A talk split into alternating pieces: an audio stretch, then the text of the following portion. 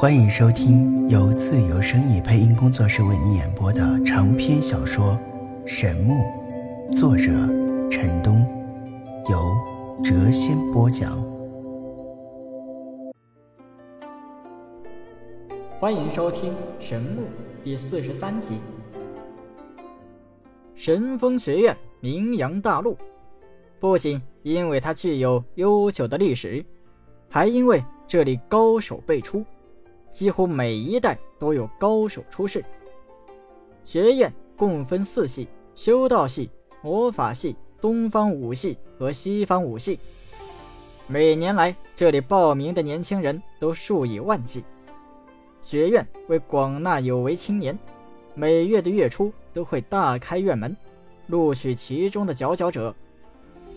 凡是被神风学院正常录取的年轻人，皆是阶位强者。一旦进入学院，都将被一视同仁，有入门先后之分，没有高年级与低年级之分。每个人平时跟自己选定的教师修炼，到期末再进行相同的考核。若考核成绩每次都糟糕透顶，便有被扫地出门的可能。强者轻松过关，自然没有话说。稍微差一点的学生，迫于压力，不得不刻苦的修炼，自是学院的修炼之风甚盛。当然，以上的标准只适合正常录取的学生。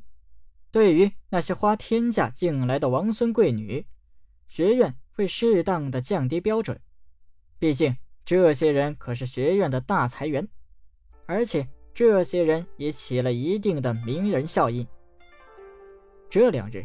小公主一直待在客栈，陈南威胁她，若是敢出去惹是生非，到时五万金票一分也不会给她。小公主恨的是咬牙切齿，若不是加入神风学院急需用钱，她肯定会将这些话当作耳旁风的。期间，陈南再次帮她画下了一次困神指令。这次古神风波，参与者。有一半都是年轻人，这些青年人不光为神手中的宝物而来，绝大多数人还想报名加入神风学院。第三日的清晨，神风学院门前人流涌动，称得上是人山人海。学院的大门被围了个水泄不通。小公主靓丽无双，她身穿浅黄色长裙，怀中抱着雪白如玉的小玉。令她看起来清纯无比，绝色的容颜吸引了无数男子的眼球啊，同时也招惹来无数女子的嫉妒。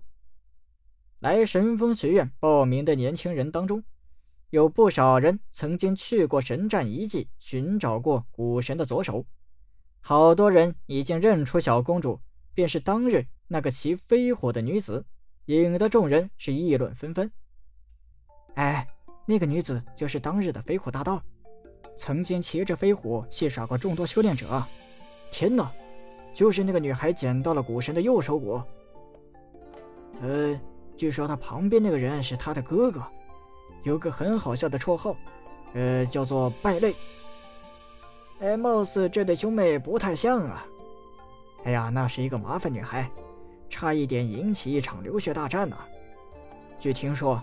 连神风学院的副院长都直接称呼他为“小麻烦”，小麻烦，好有个性啊！一传十，十传百，还没有正式报名，陈南和小公主便已成了名人。到最后，几乎所有人都认识了这对兄妹。小公主越听脸色越差，最后挤出人群，陈南也苦笑着跟了出去。片刻后。虎王小玉冲天而起，自众多年轻人的头顶飞跃而过，冲进了神风学院。众人看到这对兄妹如此的张扬，不禁目瞪口呆呀。很快，这对兄妹便成了神风学院这届新生里的传奇人物，几乎无人不知。神风学院内，每个学生看到虎王从天而降时，先是惊愕。而后忍不住的露出了笑意，绝大多数人都已知道前两天发生的事情，每个人都已听闻，眼前这个女孩扯过副院长的胡须，被副院长称作为小麻烦。到无人之处后，小玉再次变成了小猫般大小。小公主抱起她向前走去，副院长正好从前方走来，看到小公主二人后，明显一愣，道。呃，大门还没有开呢，你们怎么进来了？小公主满不在乎道：“当然是飞进来的了。你你竟敢强闯学院！我来报名。陈南，快把学费给臭老头。”副院长咳嗽了一声，尴尬的道：“呃我是一院之长，以后不能这样称呼我，知道吗？”小公主气声道：“臭老头，你知道那些新生怎么议论我吗？”他们都叫我小麻烦，都怪你这个臭老头！若不是你，他们怎么会这样议论我呢？哼！副院长闻言，尴尬的摸了摸长短不齐的胡须，道：“谁叫你惹了那么多的麻烦呢？好了，我领你去交学费吧。”交学费处在第三层的院落里。副院长和收费的老人低声交谈了几句，便匆匆离去。陈楠把准备好的金票递了过去，小公主趁这个机会快速向他怀中掏去，但被陈楠一把攥住了他的玉手。收费的老人诧异地看着他们两人，陈楠尴尬地笑了笑，道：“呃，我我这个妹妹啊，从小就调皮捣蛋，总喜欢胡闹。”小公主刚要斥骂，忽然感觉被陈南握住的那只手传来了一股古怪的力道。闭住了他的穴道，令他不能言，不能动。收钱的老人笑了笑，冲陈南道：“说一下你妹妹的姓名吧，我需要登记一下，而后再给她安排宿舍。”陈南道：“哦，小麻烦。”老人道：“看来又是一个身份显赫的学生啊，不愿意说出真名。”此时，小公主望着陈南的双眼都快喷出火来了。用“小麻烦”这个名字在这里登记，那么以后她在这里的身份就真的是小麻烦了。老人登记完后道：“过两天住宿管理中心还会单独收一笔住宿费。”而后，他递给陈南一把带着竹片的钥匙，道。竹片上写着院落号和房间号，带你妹妹去看看宿舍吧。陈南输进小公主身体一股内力，解开了她的穴道，拉着她向前走去。小公主发出了一声尖叫：“败类，我想杀了你！”走吧，不要胡闹了啊，让人家看了笑话。陈南拖着小公主向前走去。路上，小公主是又吵又闹。收费的老人摇了摇头，叹道：“真是一对古怪的兄妹啊。”宿舍干净整洁，不过当小公主看到屋中有四张床后，立刻尖叫了起来：“什么？居然让我和人同住？不行！我要去找副院长那个臭老头，给我换一间。”陈南道：“又不是没有和我同住过，习惯就好了啊。”小公主像是被踩到了尾巴一般，气急败坏的叫道：“不许提以前的事！我现在和你没有任何关系，不需要你管我。你放心，只要把你交给神风学院，你就是把罪恶之城给拆掉，我也绝不会再管你的事的。”自从见到老妖怪后，陈南巴不得早点甩掉小公主。随后，二人回到学院的大门处。此时，神风学院的大门已经大开，来报名的年轻男女们已经涌了进来。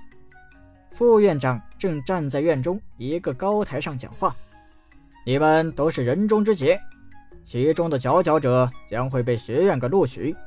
现在和我去演武场参加测试。”来报名的年轻男女总共有两千多人，这些年轻人排着一个长长的队伍。跟在副院长的身后向学院内走去，陈南和小公主跟在人群最后，想看看学院是怎样录取新生的。两千人在巨大的演武场内一点也不显得拥挤。副院长大声道：“测试很简单，你们需要过三关，在这三关中，你们会受到一些高手的攻击。